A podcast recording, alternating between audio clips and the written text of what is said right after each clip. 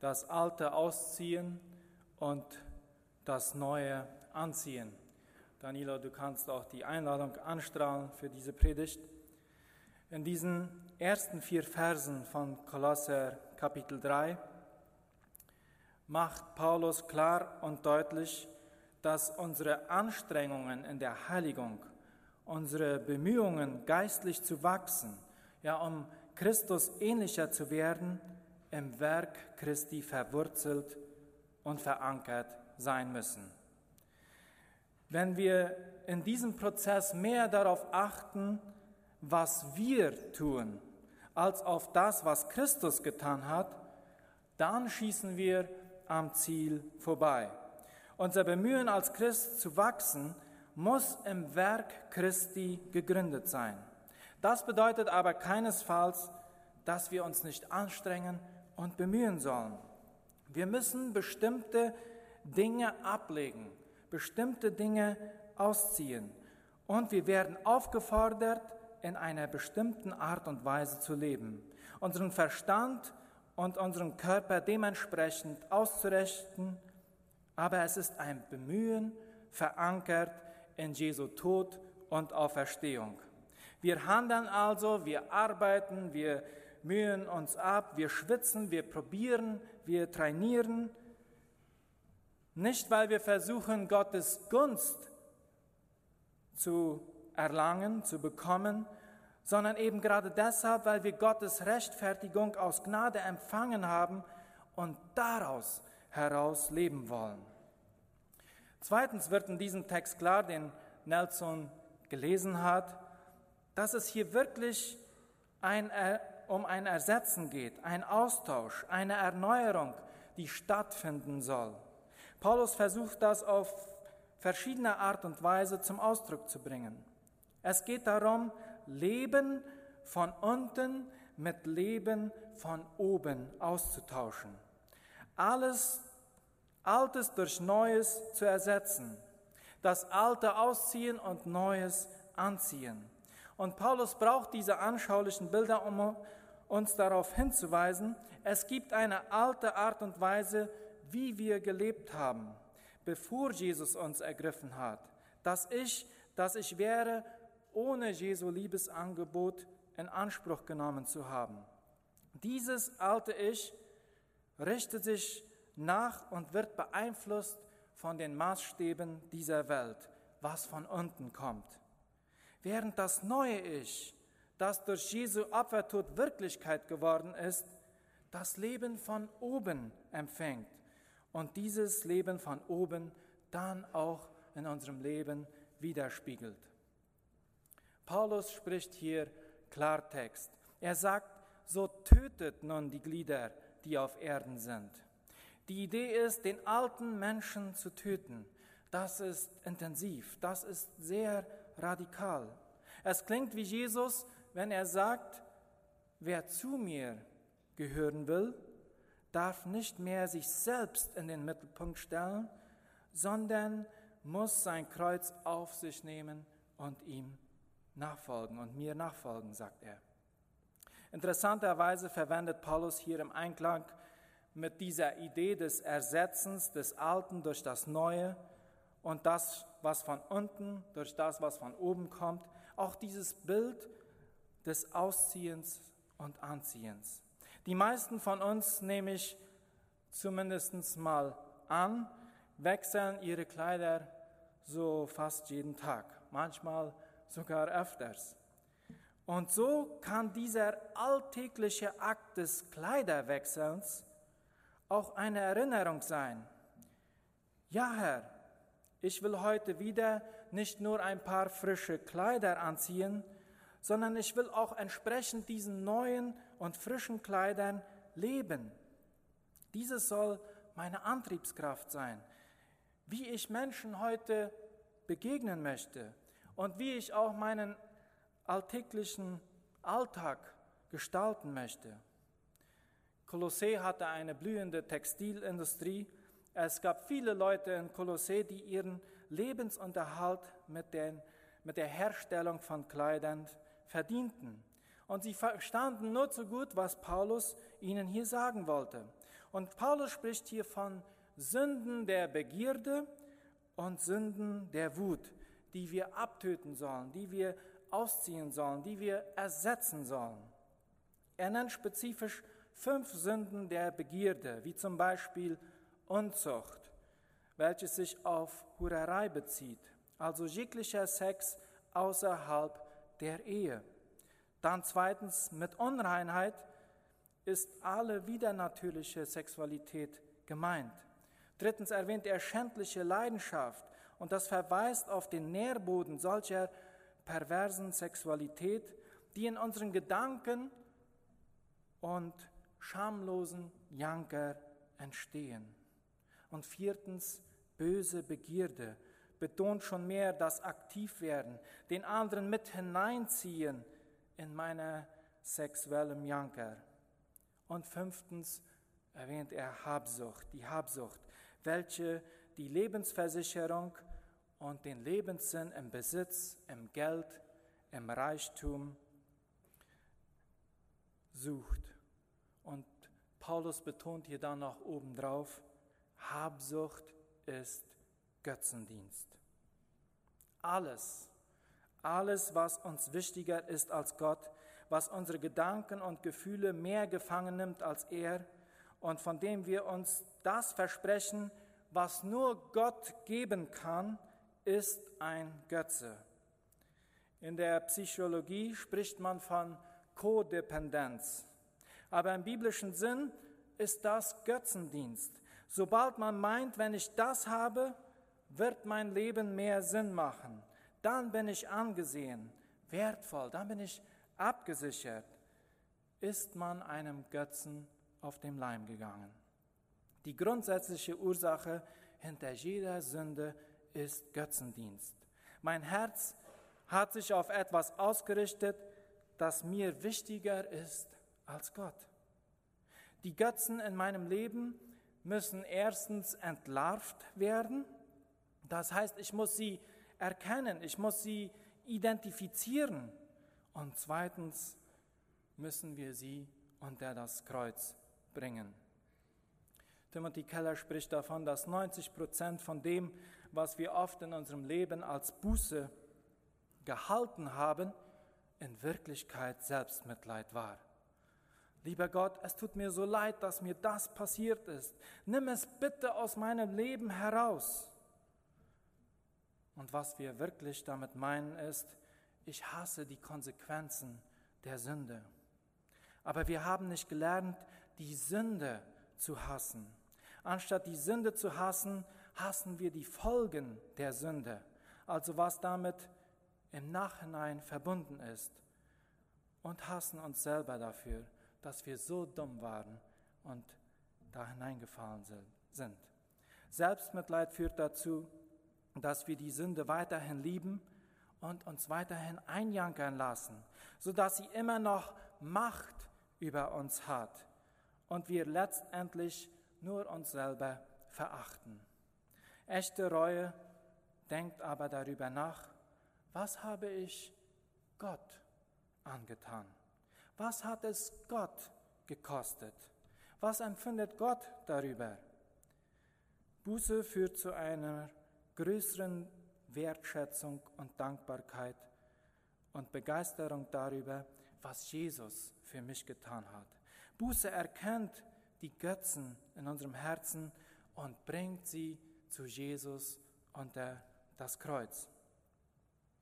Weiter ermahnt Paulus uns, die fünf Sünden der Wut abzulegen, wie zum Beispiel der Zorn, wenn ein Mensch in stiller Wut sich immer mehr gegenüber einem anderen verhärtet.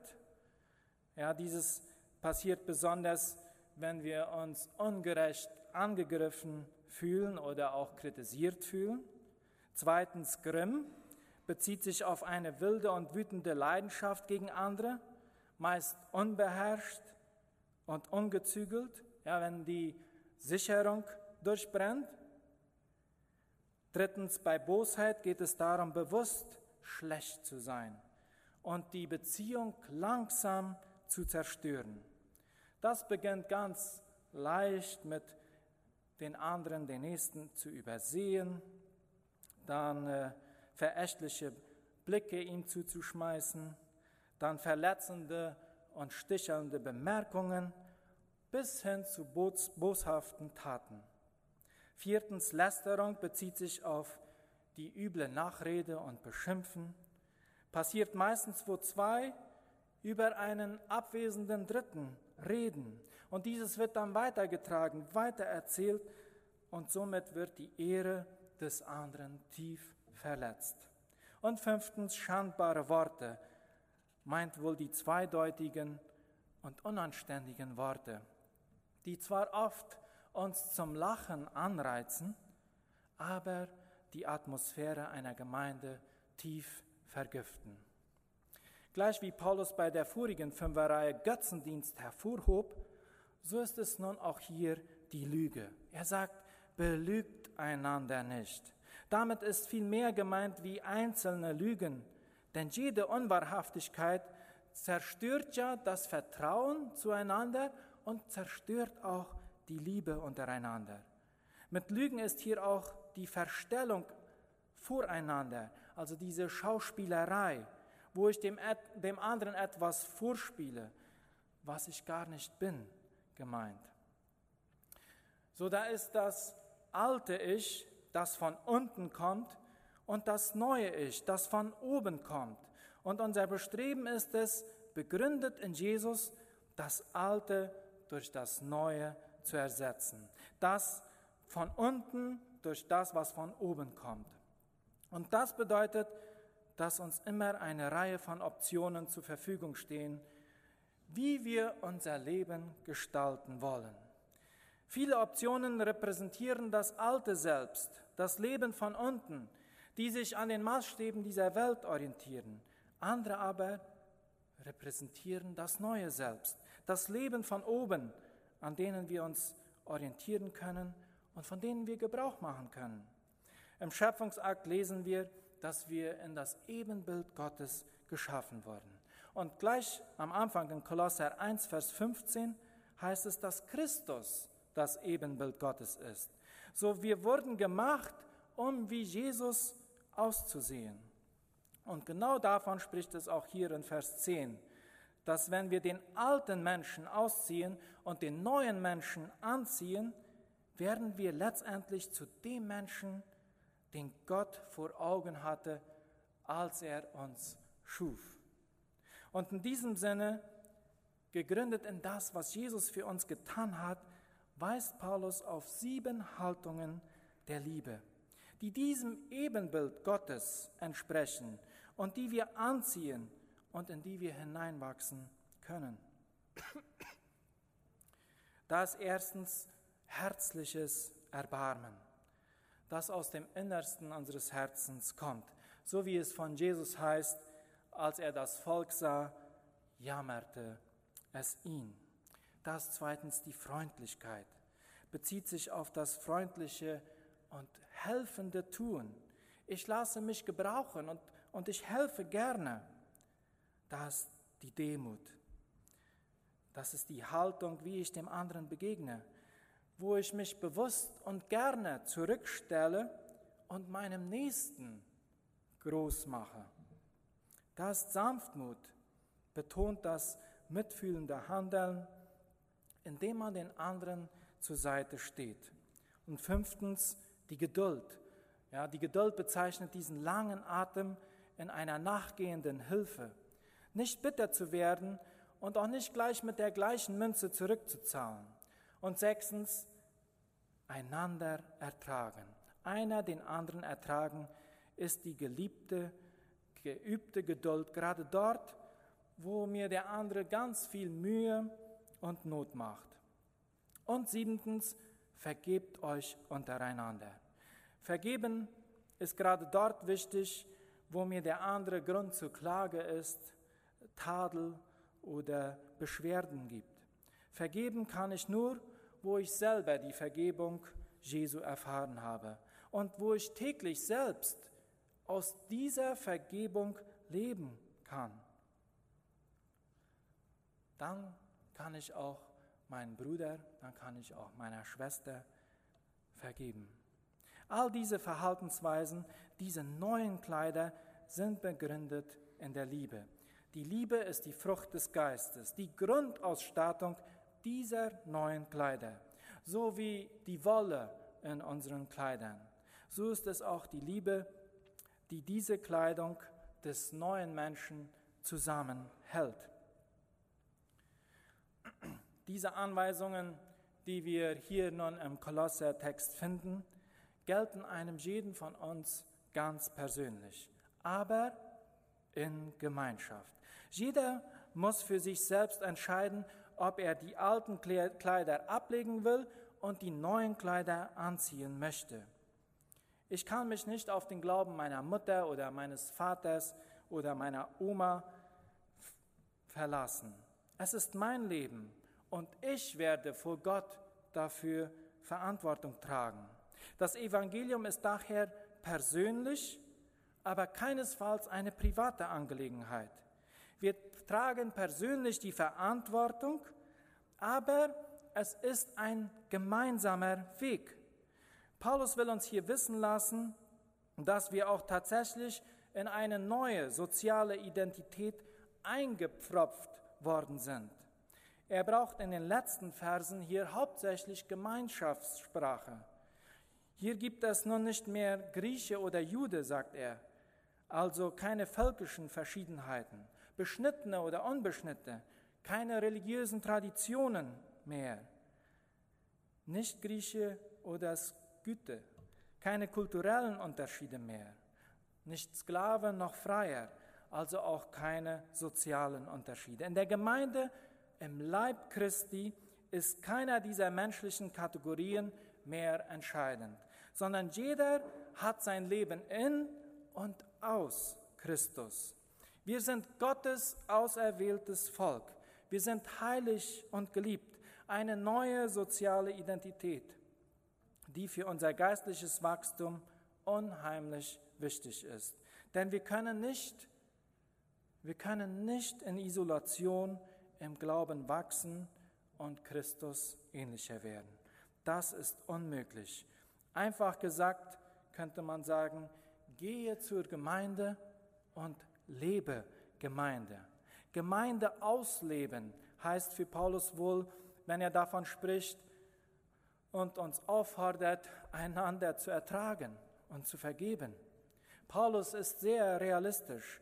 Er weiß, dass, die, dass das Gemeindeleben hart sein kann. Ja, ein Ort voller schwieriger Menschen. Ja, mich eingeschlossen.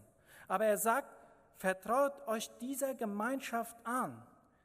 Zieht an die Liebe und lasst den Frieden Christi in eurem Herzen herrschen. Mit anderen Worten, lasst euch von dieser Liebe zusammenhalten und lasst den Frieden Christi der Schiedsrichter eurer Konflikte sein. Paulus fordert uns daher letztendlich auf, dass die Botschaft von Christus, das Wort Gottes in unserer Gemeinde zu Hause sein soll und sich in ihrem ganzen Reichtum entfalten soll. Und während wir das tun, werden wir aufgefordert, uns einander ja, den rechten Weg zu zeigen und gemeinsam in das Lob Gottes einzustimmen. Dabei sind nicht nur die gemein, gemeinsamen gesungenen Lieder wichtig, sondern der Grundton, ja, die Herzenseinstellung jedes Einzelnen diesem Lob Gottes gegenüber.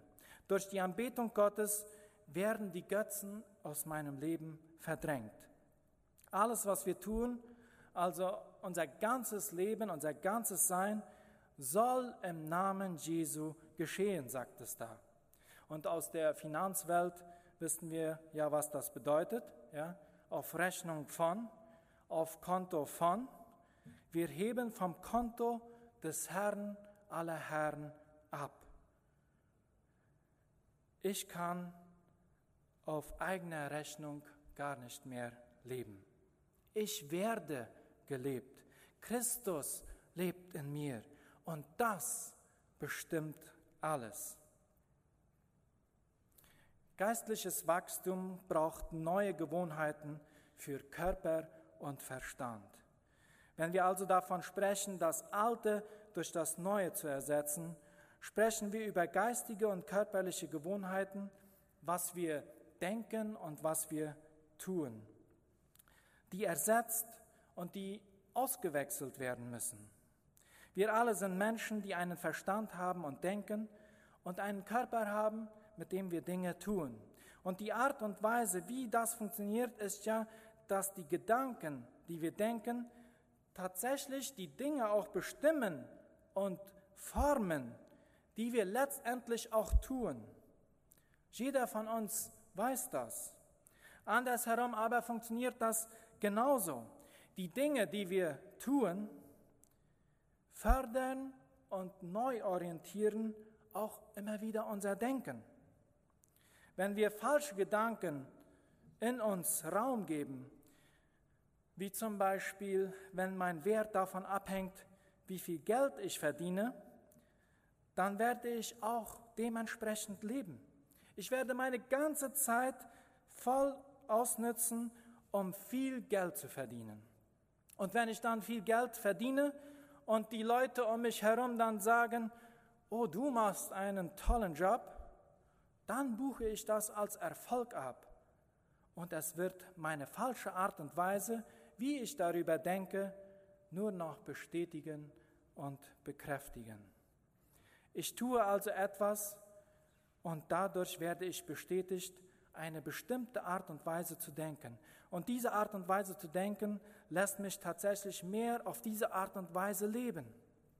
Geistliches Wachstum wird so entweder gefördert oder es wird ausgebremst. Ja, es ist ein bisschen so wie das Thema mit mir und mich. Ja, wir alle sind ohne mir und mich geboren worden. Ja, und das mit Mina Dina. Und irgendwann dann in der Schule haben wir unsere erste Bekehrung erlebt, wo wir davon hörten, wann man mir braucht, wann man mich. Einige sind später dann auch in der Zentralschule noch einmal nach vorne gegangen und haben das nochmal neu mit der Deutschlehrerin in Ordnung gebracht. Aber wenn wir so aufgewachsen sind und mir und mich ständig falsch gehört haben, das ändert nicht so leicht. Ja? Und da muss man wieder neue Gewohnheiten anüben. Die muss man sich aneignen und die muss man immer wieder hören. Dies ist richtig für mich. Ja? Für mich. Das muss man sich immer wieder einprägen. Und dann irgendwann wird das automatisch aus uns herauskommen. Wenn wir im Glauben wachsen wollen, dann ist es wichtig, dass wir in der Gemeinde und im Wort Gottes zu Hause sind. Lass dich prägen von biblischen und wahrhaften Gedanken über Gott, über dich selbst, über die Welt, in der du lebst, über die Menschen um dich herum, über den Moment, in dem du dich gerade befindest. Und dann tue, was auch immer dir sinnvoll und richtig erscheint, gegründet und verwurzelt im Wort Gottes. Ein göttliches Denkmuster. Und wenn wir das immer und immer wieder tun, werden wir langsam verändert werden und eine Erneuerung unseres Sinnes, unseres Herzens erleben, wo unsere Liebe, ja, wo unsere Wünsche, unsere Zuneigung, unsere Worte und Taten, ja unser ganzes Sein ersetzt und erneuert werden nach dem, was droben ist. Liebe Geschwister, lasst uns Gottes neue Kleider anziehen und entsprechend danach leben. Das wünsche ich uns allen.